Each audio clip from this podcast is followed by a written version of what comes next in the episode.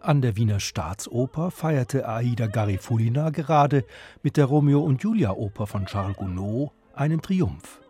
Placido Domingo dirigierte, dessen Veroneser Gesangswettbewerb Operalia die russische Koloraturnachtigall 2013 gewonnen hat. Die bekannteste Arie der Juliette eröffnet nun auch das Debütalbum von Aida Garifulina, die noch keine 30 Jahre alt ist. Ah, je veux vivre. Von einem einzigen weiteren französischen Stück abgesehen, der Glöckchenarie aus Lacmé von Delibes, geht es für den Rest der CD russisch weiter.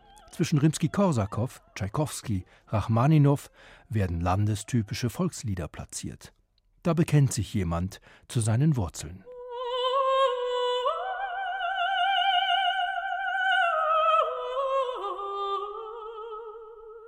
Immer und immer wieder kommen junge Sängerinnen aus Russland.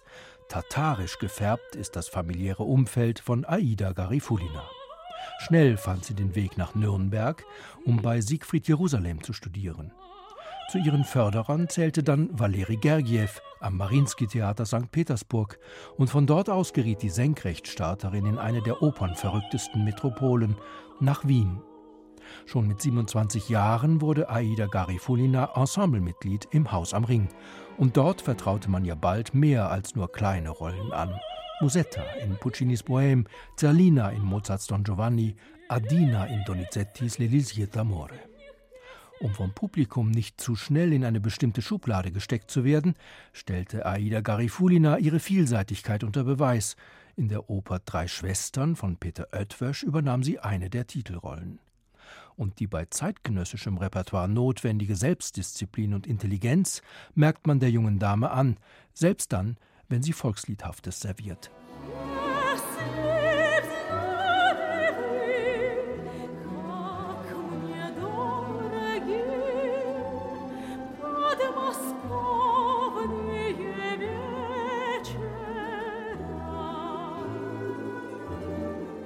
Wer sich bei dieser virtuos geführten, höhensicheren Stimme fragt, ob er ihrem Timbre nicht erst kürzlich begegnet ist, der renommierte Filmregisseur Stephen Frears hat in seinem brillanten Porträt der einstigen Möchtegern-Diva Florence Foster Jenkins alias Meryl Streep die Nebenrolle der legendären Sopranistin Lily Pons mit Aida Garifulina besetzt.